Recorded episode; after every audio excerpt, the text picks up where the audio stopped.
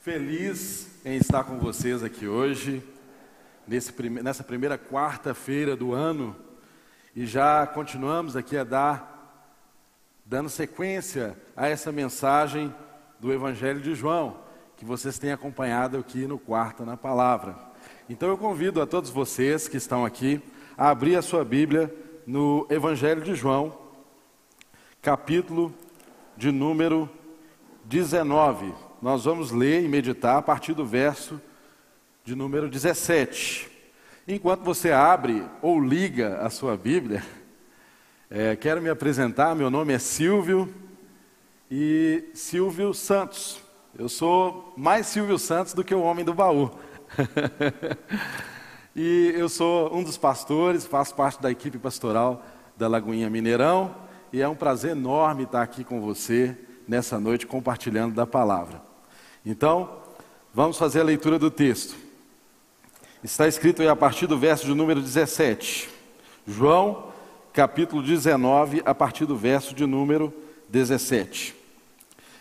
E, levando ele às costas a sua cruz, saiu para o lugar chamado Calvário, que em hebraico se chama Gólgota onde o crucificaram, e com ele outros dois, um de cada lado e Jesus no meio. Verso 19: E Pilatos escreveu também um título e pô-lo em cima da cruz, e nele estava escrito Jesus Nazareno, Rei dos Judeus. E muitos dos judeus leram esse título porque o lugar onde Jesus estava crucificado era próximo da cidade e estava escrito em hebraico, grego e latim. Diziam, pois, os principais sacerdotes dos judeus a Pilatos: Não escreva rei dos judeus, mas que ele disse: Sou rei dos judeus. Respondeu Pilatos: O que escrevi, escrevi. Tendo, pois, os soldados crucificado a Jesus, tomaram as suas vestes e fizeram quatro partes para cada soldado uma parte e também a túnica, a túnica, porém, tecida toda de alto e abaixo, não tinha costura alguma. Disseram, pois, uns aos outros: Não a rasguemos, mas lancemos sortes sobre ela, para ver de quem será. Isto foi assim, para que se cumprisse a escritura que diz: Dividiram entre si as minhas vestes, e sobre a minha túnica lançaram sortes. Os soldados, pois, fizeram estas coisas. E junto à cruz de Jesus estava sua mãe, e a irmã de sua mãe, Maria, mulher de, de Clopas, e Maria Madalena. Ora, Jesus, vendo ali sua mãe, e que o discípulo a quem ele amava estava presente, disse à sua mãe: Mulher, eis aí o teu filho. Depois disse ao discípulo: Eis aí a tua mãe. E desde aquela hora o discípulo a recebeu em sua casa. Vamos ler até aqui, depois a gente dá sequência. E antes vamos orar, pedindo a Deus, ao Espírito de Deus, que nos ilumine nessa hora e fale aos nossos corações. Então, aí no seu lugar, feche os seus olhos, fale com Deus. Você também que nos acompanha de casa, pela internet, pelas mídias, ore conosco nessa hora.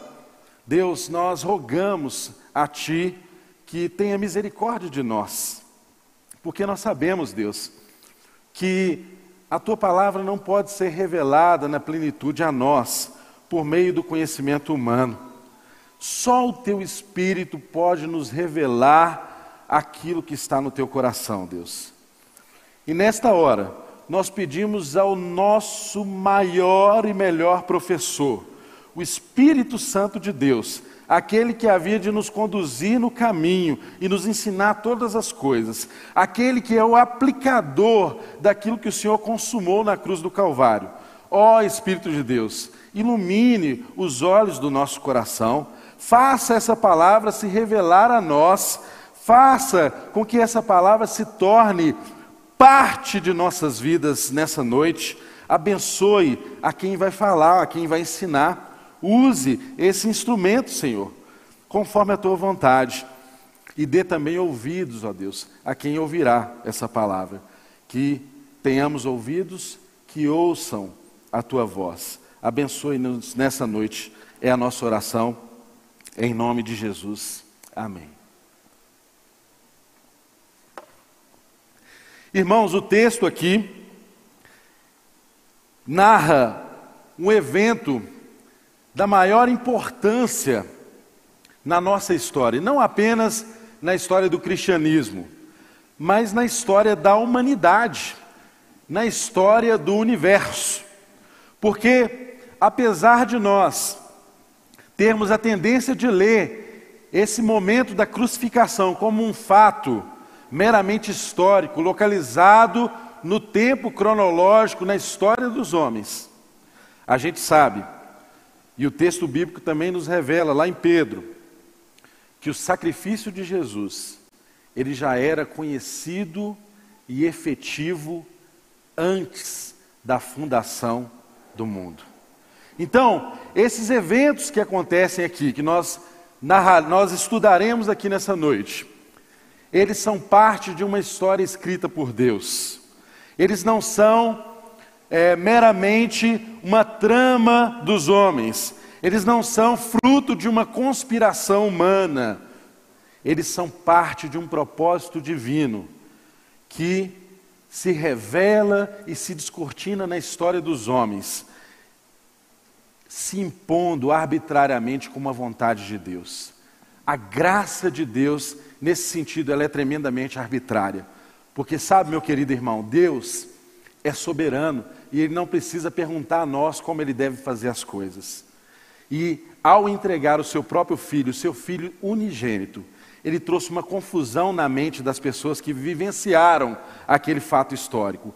Porque Deus quebrou todos os protocolos. Estamos em tempo aí de falar de quebra de protocolos, não é mesmo?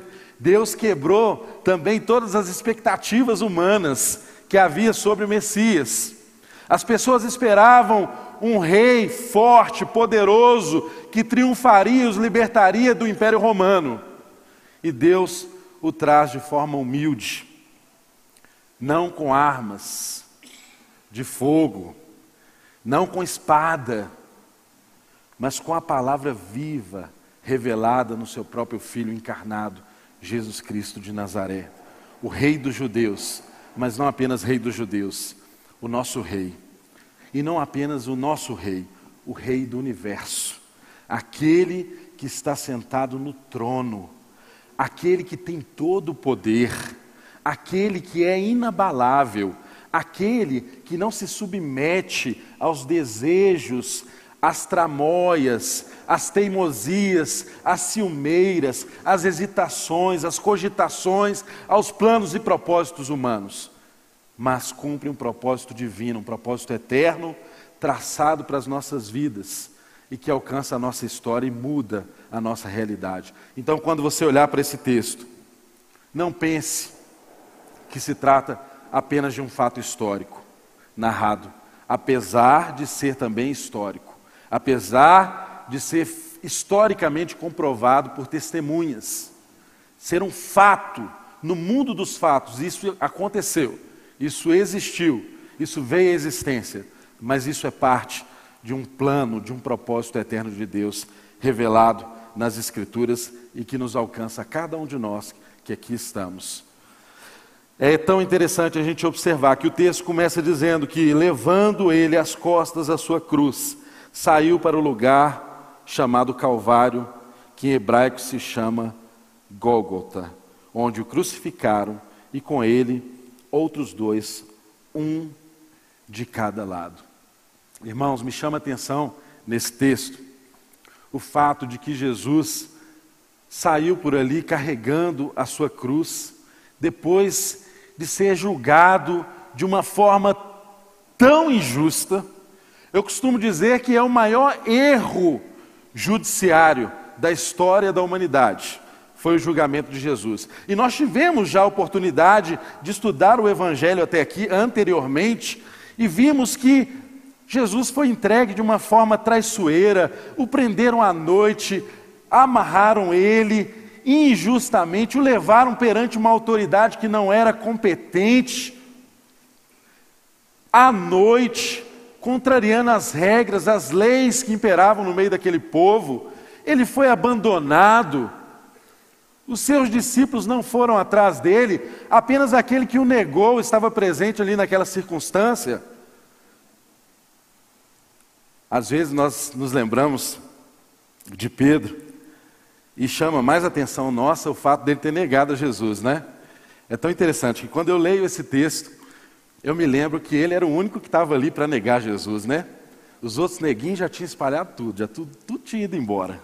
Até para negar Jesus, a gente precisa ter um, um ato de coragem. Ele foi o único que seguiu, ele foi o que foi atrás quando Jesus foi injustamente julgado, de um lado e para o outro, perante Pilatos, perante Herodes, voltou a Pilatos. Pilatos tentou açoitá-lo e liberá-lo, o povo não quis. Ele tentou liberar ele tentou colocar Jesus diante daquela circunstância para ser escolhido, para ser solto. O povo escolheu a Barrabás e Jesus estava nessa circunstância, cumprindo um propósito eterno da crucificação. Querido, saiba de uma coisa. Naquela circunstância ali na Palestina, alguém colocar cru a cruz sobre as costas e tomar o caminho do Gólgota, para as pessoas que estavam ali naquela circunstância e olhassem para aquela cena, elas logo entenderiam que aquele homem já estava morto.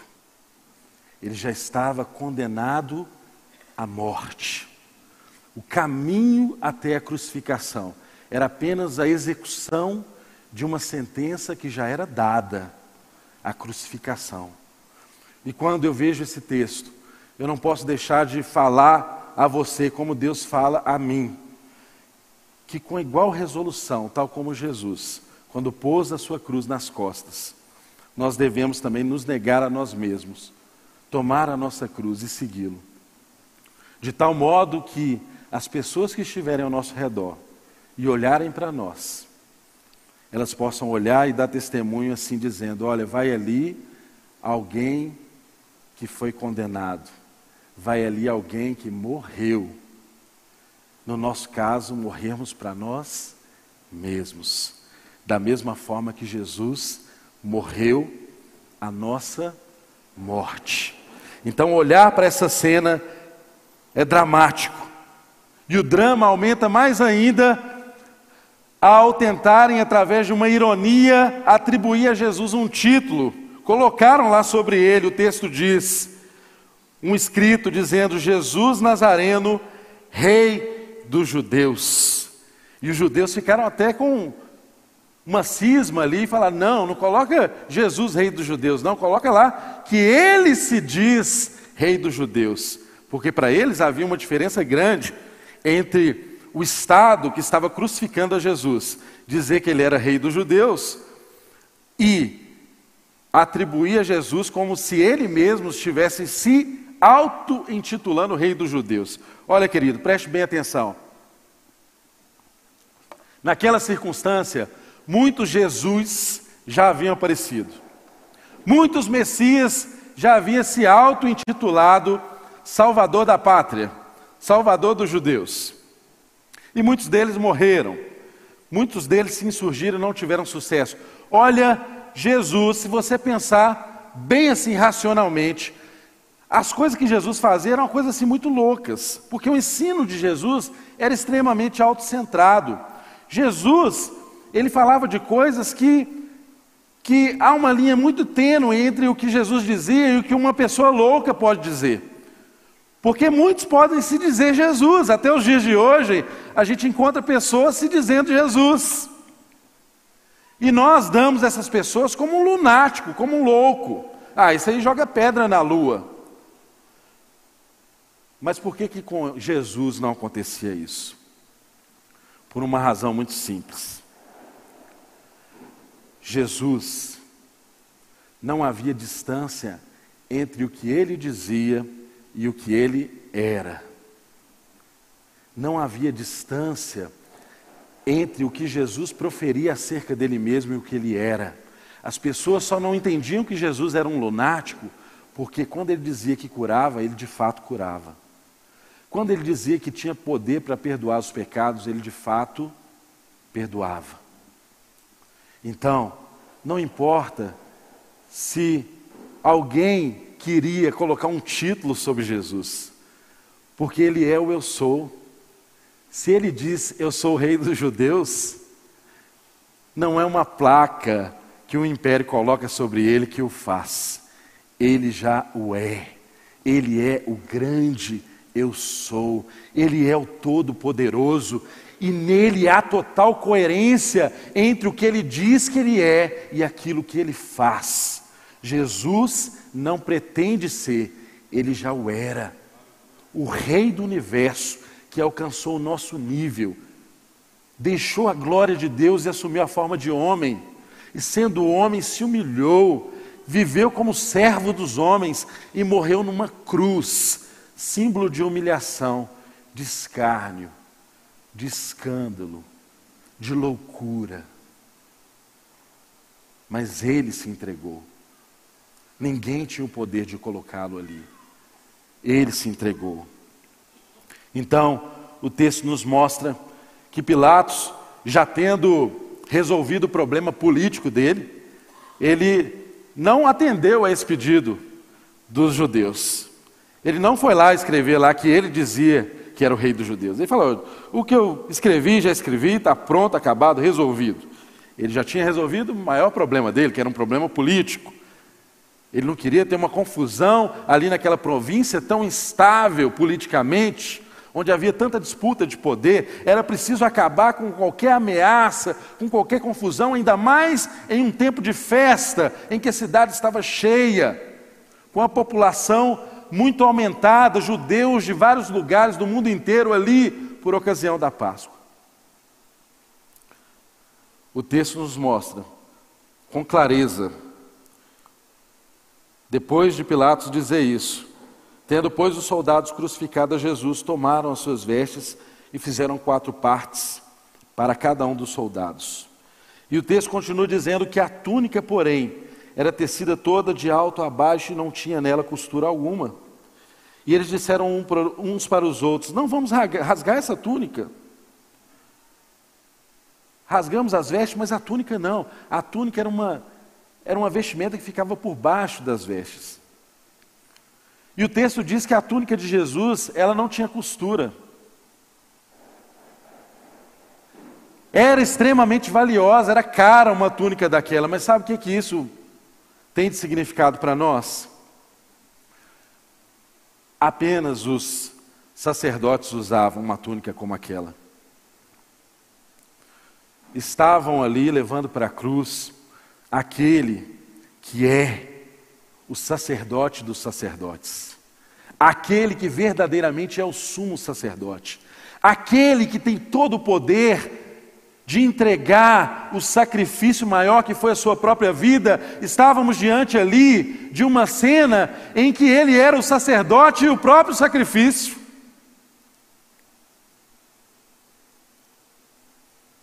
Estávamos diante ali de alguém que tinha o poder de criar todos os seres, todos os astros, os céus e a terra.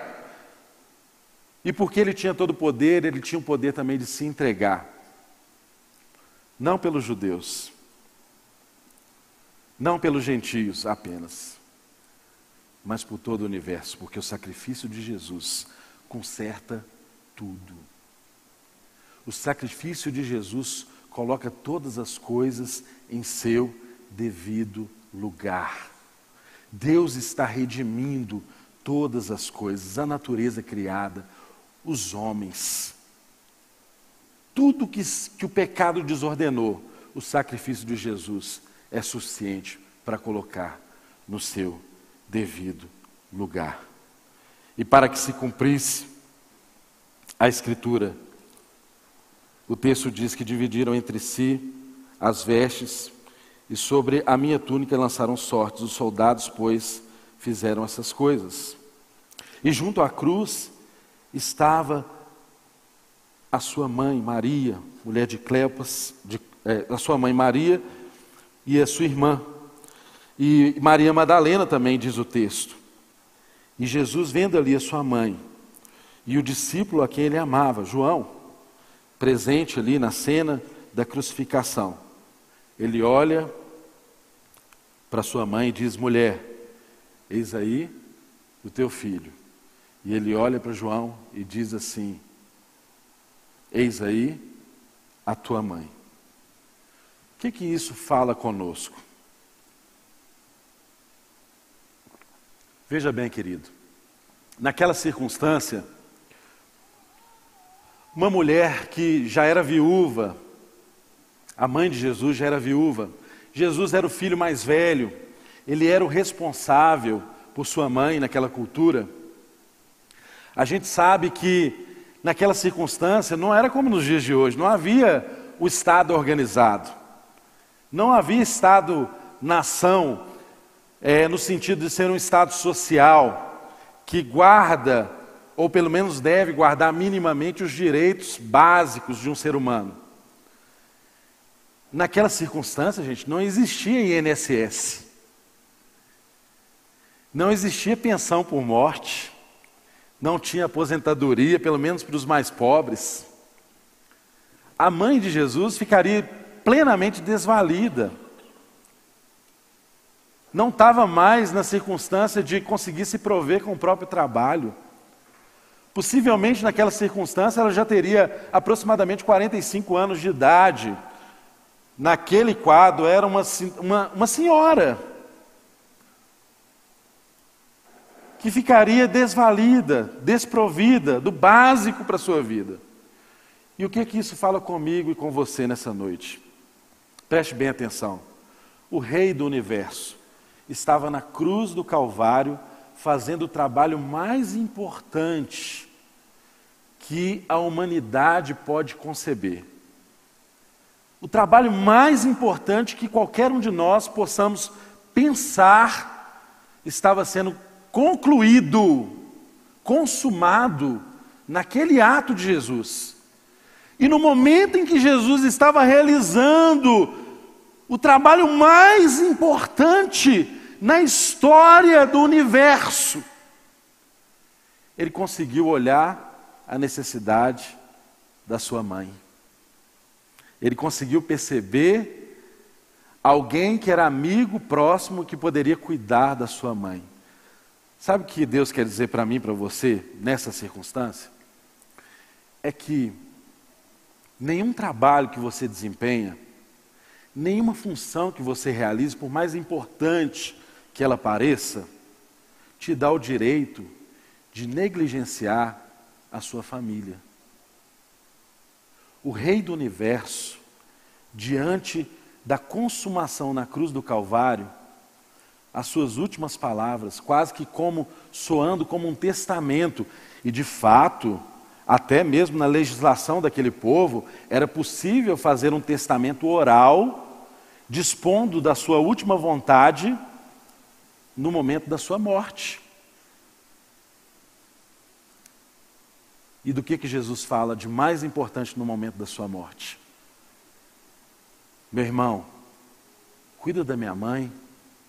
Mamãe, esse é o seu filho. Preste bem atenção. Nunca negligencie a sua família. Por trabalho nenhum, por mais que esse trabalho pareça importante e por mais que esse trabalho pareça santo. Seja a obra de caridade maior que você puder imaginar. Seja um trabalho em igreja que você puder imaginar que seja o mais importante. Saiba que o Rei dos Reis, o Senhor dos Senhores, nos ensinou que no momento da sua crucificação, quando ele concluía o seu trabalho mais importante, quando ele concluía a sua missão aqui na terra, ele, ele conseguiu manifestar a sua humanidade a sua compaixão para com sua mãe e para com um de seus discípulos, o qual ele amava. Reflita sobre isso. Reveja a sua vida, como você trata a sua família. Como você cuida dos seus. O que é que você tem colocado à frente da sua família? Que tipo de trabalho tem sido mais importante para você do que os seus filhos, do que a sua mãe, do que o seu pai, do que os seus irmãos. Às vezes nós queremos ganhar o mundo e esquecemos daqueles que Deus já nos deu, estão sob a nossa responsabilidade. E isso é um trabalho santo, porque se isso não fosse importante, o Rei do universo não o teria feito ali na cruz do Calvário. Amém? Amém? Você está comigo? Amém. Glória a Deus por isso, porque Ele nos ensinou essas coisas. E nós continuamos a ler o texto aqui, a partir do verso de número 28. Está escrito aí: depois, sabendo Jesus que já todas as coisas estavam terminadas, para que a Escritura se cumprisse, disse: Tenho sede. Estava ali, pois, um vaso cheio de vinagre, e encheram de vinagre uma esponja, e pondo-a num sopo, lhe, lhe chegaram à boca. E quando Jesus tomou o vinagre, disse: Está consumado. E, inclinando a cabeça, entregou o Espírito. Verso de número 31: Os judeus, pois, para que no sábado não ficassem os corpos na cruz, visto como era a preparação, pois era grande o dia de sábado, rogaram a Pilatos que se lhe quebrassem as pernas e fossem tirados. Foram, pois, os soldados e, na verdade, quebraram as pernas ao primeiro e ao outro com que lhe fora crucificado. Mas, vindo a Jesus, vendo-o morto, não lhe quebraram as pernas. Contudo, um dos soldados lhe furou o lado com uma lança e logo saiu sangue e água. E aquele que viu testificou, e o seu testemunho é verdadeiro, e sabe que é verdade o que diz, para que também vós o creiais. Porque isto aconteceu para que se cumprisse a escritura que diz: nenhum dos seus ossos será quebrado. E outra vez diz a escritura: verão aquele que traspassaram. As Escrituras nos mostram com muita clareza esse momento em que Jesus é levado ali para a cruz, ele dizendo: Tenho sede, e ele servindo ele com um vinagre ou um vinho barato que eles utilizavam, que os soldados que ficavam ali fazendo aquela guarnição tomavam uma bebida barata, popular, não é? E colocaram aquilo na boca de Jesus, mas para cumprir um texto bíblico que estava nas Escrituras, só para que não houvesse hoje, inclusive para nós, dúvida de que as Escrituras estavam sendo cumpridas. E o texto diz também que, quando tomou o vinagre, Jesus disse: Está consumado. E inclinando a cabeça, entregou o seu espírito. Queridos, ninguém tirou a vida de Jesus. Ele se entregou por mim e por você. Ninguém, não havia força no universo que poderia tirar Jesus, tirar a vida de Jesus. Se ele o quisesse, ele poderia ter descido da cruz. Mas ainda bem que ele não fez isso, porque se ele descesse da cruz, eu e você teríamos que subir, porque um preço havia de ser pago. E Jesus pagou esse preço por mim e por você. Glória a Deus, graças a Deus, porque Jesus se entregou na cruz do Calvário. Graças a Deus por Jesus Cristo, nós podemos dizer, porque ele foi de uma forma profética, cumprindo as Escrituras. O texto nos diz de uma forma tremenda que quando os judeus estavam ali, eles se apressaram porque o sábado estava chegando para poder enterrar, tirar Jesus da cruz. E eles deram uma, uma sugestão: olha, quebra a perna deles. Sabe vocês que o crucificado, ele não morre necessariamente por causa dos ferimentos que ele sofreu. Ele sofre e morre uma morte tão terrível por asfixia.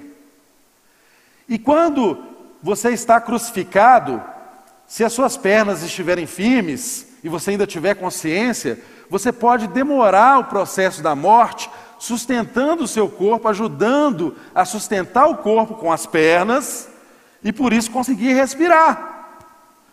Mas quando você quebra a perna de um crucificado, ele fica sem qualquer sustentação. E em poucos minutos ele não consegue respirar, porque o peso do seu corpo o faz morrer por asfixia. Eles deram essa sugestão. Os soldados foram ali, quebraram a perna de um e de outro. Quando chegaram em Jesus, para se cumprir o texto bíblico, Jesus, eles testificaram que Jesus estava morto e não quebraram as pernas de Jesus. Não era necessário mais quebrar as pernas dele para que ele morresse.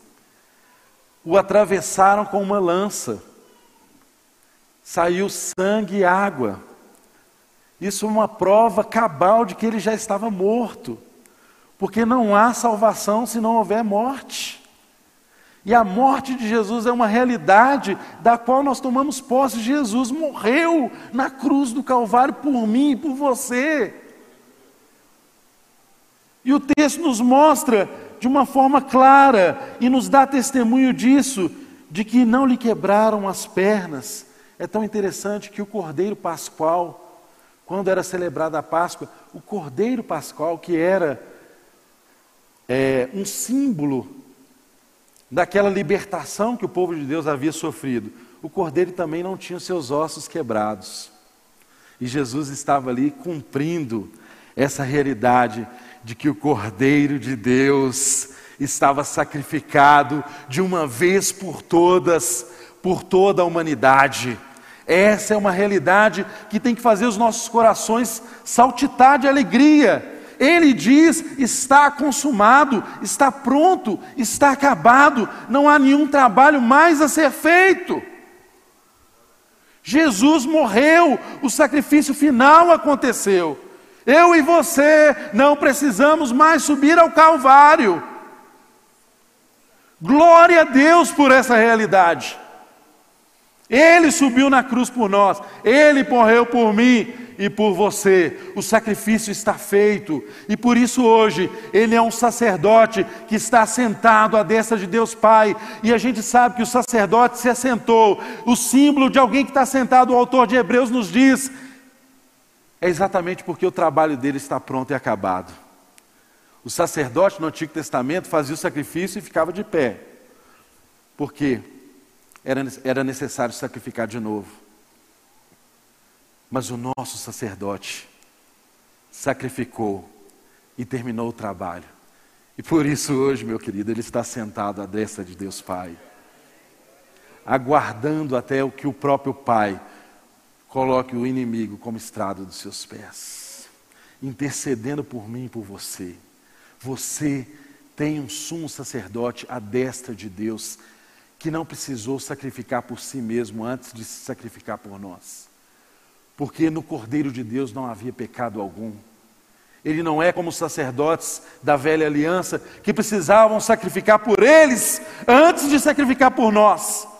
Jesus morreu por mim, por você, sem mancha alguma, sem mácula alguma. O Cordeiro de Deus foi dado por mim e por você. Esse sacrifício não tem volta.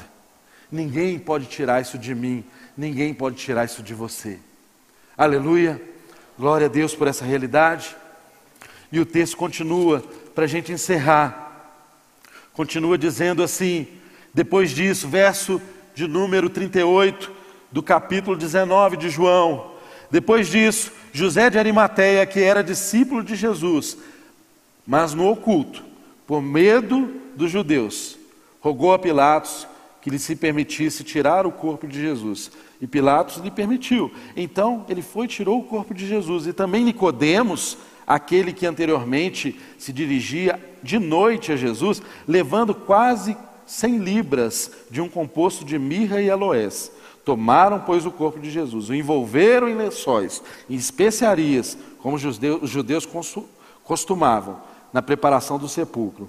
E havia um horto, um lugar onde, foram, onde fora crucificado. E no horto, um sepulcro novo, que ainda ninguém havia sido posto. E ali, pois, por causa da preparação dos judeus e por estar perto aquele sepulcro, puseram Jesus. Para finalizar, nós precisamos compreender aqui uma realidade que Deus fala ao meu coração e fala ao seu nessa noite.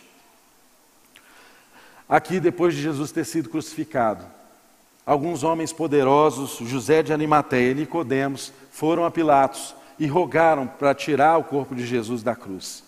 O costume é que os corpos ficassem e até os cães poderiam alcançar aqueles corpos e comer da sua carne. Essa morte terrível. Mas os judeus estavam prestes a chegar ao sábado e eles não queriam é, que o corpo fosse mantido ali na cruz. Pediram autorização. Isso só acontecia com pessoas especiais. Os comuns eram tirados ali da cruz e lançados, os seus ossos ou seus restos mortais, em uma vala de um criminoso comum, porque Jesus havia sido sepultado naquela circunstância. Mas não, o nosso Senhor foi retirado ali por José de Arimateia e por Nicodemos, e é tão interessante a gente pensar e entender que José de Arimateia era um homem poderoso, um homem do sinédrio, um homem influente, que por toda a vida, enquanto caminhou com Jesus, eles tiveram vergonha ou receios acerca do Rei dos Reis e do Senhor dos Senhores. Encontravam com Jesus à noite, não assumiam Jesus publicamente, mas algo diferente aconteceu, porque eles presenciaram a morte do Rei dos Reis do Senhor dos Senhores. E tal como eles, queridos, acontece conosco. Quando nós entendemos que o nosso Rei morreu por nós e compreendemos a circunstância dessa morte, ainda que a vida dele ainda não tenha nos impactado, podemos ser impactados pela morte do nosso Senhor. Jesus, na sua morte, impactou aqueles dois homens e eles foram transformados e eles resolveram assumir publicamente a fé deles porque não era fácil ir até Pilatos e queimar um cartucho com um cara que foi, que foi crucificado como um criminoso, como um malfeitor. Ninguém queria dar nada por Jesus e eles deram a cara a tapa, foram até Pilatos, colocaram Jesus num sepulcro novo. Isso era coisa cara, gente. Envolveram Jesus em especiarias, em lençóis, prepararam o corpo de Jesus e gastaram dinheiro com isso se Jesus não tivesse morrido. Vários processos que tinham acontecido ali poderiam detectar que ele estava apenas dormindo ou que ele teria desmaiado. Mas essa não foi a realidade. Ele morreu e várias pessoas passaram por Jesus e puderam testemunhar. E quando nós olhamos para o texto aqui de João, eu e você precisamos compreender que nós estamos lendo um texto de alguém que presenciou os fatos uma testemunha ocular. Não é alguém que está dizendo que alguém contou para ele. ele. Ele presenciou esses fatos. E isso é impactante para mim e para você. Mas sabe o que, que importa para nós? Ao olharmos esse texto e sabermos que Jesus um dia foi crucificado, e sabermos que as Escrituras foram cumpridas em vários detalhes, em vários aspectos, que às vezes aos nossos olhos não seriam nem necessários. Mas Deus o quis fazer em detalhes para nos ensinar nesses dias. O mais importante é nós entendermos que quem crucificou Jesus, quem é responsável pela morte de Jesus, não foi Judas, que foi movido por cobiça, não foi, não foram os sacerdotes que foram movidos por ciúmes, por invejas, quem foi o responsável pela morte de Jesus não foi Pilatos, que lavou, lavou as suas mãos, que ficou preocupado com a sua situação política, não foi nem sequer o povo que foi movido de histeria coletiva, e não foram nem sequer os soldados romanos que estavam ali no estrito cumprimento de um dever legal. Eles tinham que crucificar Jesus. Jesus morreu na cruz. Foi por mim e foi por você. Jesus foi para a cruz para cumprir um propósito eterno em Deus, que, como Pedro diz nas suas primeiras pregações em Atos, que um propósito eterno na presciência de Deus se cumpriu e Deus usou de homens perversos para levar Jesus à cruz do Calvário. Mas eu quero te dar uma notícia nessa noite: que até a nossa perversidade em Deus se tornou salvação para cada um de nós. Porque Jesus foi para a cruz do Calvário, morreu por mim e por você. E aquele que foi solto no, lugar de Jesus, chamado Barrabás, Se você olhar a desinência do nome Barrabás, o significado do nome Barrabás, significa filho de Aba, filho do Pai. E não era comum naquela circunstância, naquela sociedade, você designar o nome de alguém apenas com o nome primeiro, como Barrabás. Sempre você falava assim: Pedro, filho de João, Fulano, filho de Ciclano. É até comum no interior de Minas ainda a gente se referir a alguém como filho de Fulano e Ciclano. Era comum naquela circunstância fazer isso ali. Mas a Barrabás não há nenhuma desinência. Era um nome comum.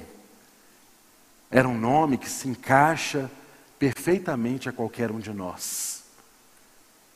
Filho do Pai. Sabe por quê? Porque Barrabás sou eu, Barrabás é você. E eu posso imaginar Barrabás recebendo, ouvindo o nome dele ser gritado ali na prisão: Barrabás! Logo ele deve ter imaginado: chegou a minha senha, é hora da minha morte. E quando ele pôs os pés ali fora, ele estava livre. Os evangelhos não relatam, mas eu posso imaginar, e nós podemos imaginar, e isso nos sustenta, isso nos ensina. Imagine só, meu irmão, se Barrabás, por curiosidade, foi até o Monte do Calvário para saber quem é que estava morrendo no lugar dele. Enquanto Jesus sofria, enquanto ele era crucificado, Barrabás dizia a si mesmo: Eu deveria estar ali. Essa morte é minha. Eu que sou o criminoso que tinha que estar pendurado naquela cruz.